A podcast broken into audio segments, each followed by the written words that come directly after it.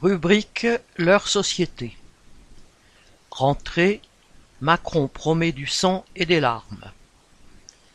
Macron n'a pas manqué au soir du 31 décembre de faire sa traditionnelle allocution en s'adressant à la nation, entre guillemets, car pour lui, il n'y a pas de lutte de classe. Il n'y a pas d'un côté des exploiteurs qui se sont enrichis de façon éhontée en 2023 et de l'autre l'immense majorité des travailleurs dont les conditions de vie ont reculé. Le discours avait un ton martial. Macron a parlé de la peur du retour de la guerre et il n'avait que le mot réarmement à la bouche réarmement de l'économie réarmement de l'État réarmement civique comme pour insulter les travailleurs qui se sont opposés à sa réforme des retraites, il a osé dire à propos de toutes ces réformes anti-ouvrières que la population a été, au rendez-vous de la mobilisation. Cela peut se traduire ainsi Vous avez pris des coups, mais en fin de compte, vous les avez acceptés. Macron a eu aussi une phrase sur les impatiences, Je sais les impatiences, oserais-je dire, je les partage. Mais de quelles impatiences parlait-il? Celle de la grande bourgeoisie qui voudrait que l'État cogne plus fort encore sur les travailleurs et qui trouve que Macron est trop lent?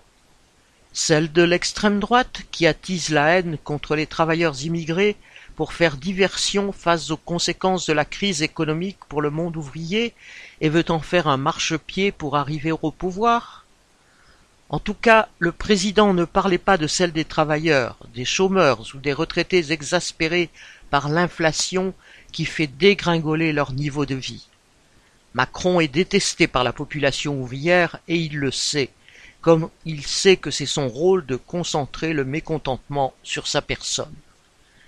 Son discours appelle la population à la détermination dans le cadre d'une mobilisation pour que 2024 soit l'année de la France.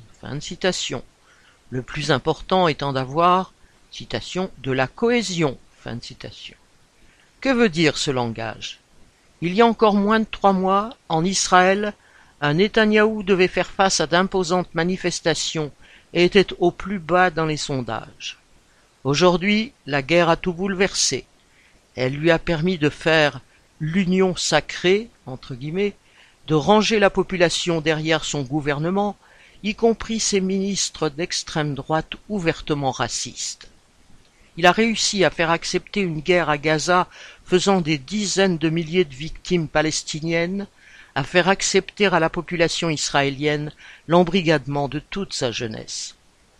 L'union sacrée au prétexte de la guerre est une recette de tous les gouvernements et Macron n'utilise pas un vocabulaire guerrier par hasard. Aujourd'hui, cette union doit se faire selon lui du fait de la montée des tensions guerrières. Mais elle doit aussi servir à ce que les travailleurs sacrifient leur niveau de vie pour que les capitalistes français puissent mener leur guerre économique. Et en fait, les sommets de l'État se préparent à ce que cette guerre économique puisse aller plus loin. Macron ne s'est pas vanté pour rien que, citation, en une décennie, le budget pour l'armée a été doublé. Pourquoi dépenser autant d'argent, sinon pour être prêt à de futures guerres? Et où qu'elles se situent, en Europe, en Asie ou en Afrique, elles seront menées dans l'intérêt des classes riches, aux frais des travailleurs, la guerre ne supprime pas la lutte de classe, elle en fait une question de vie ou de mort. Pierre Royan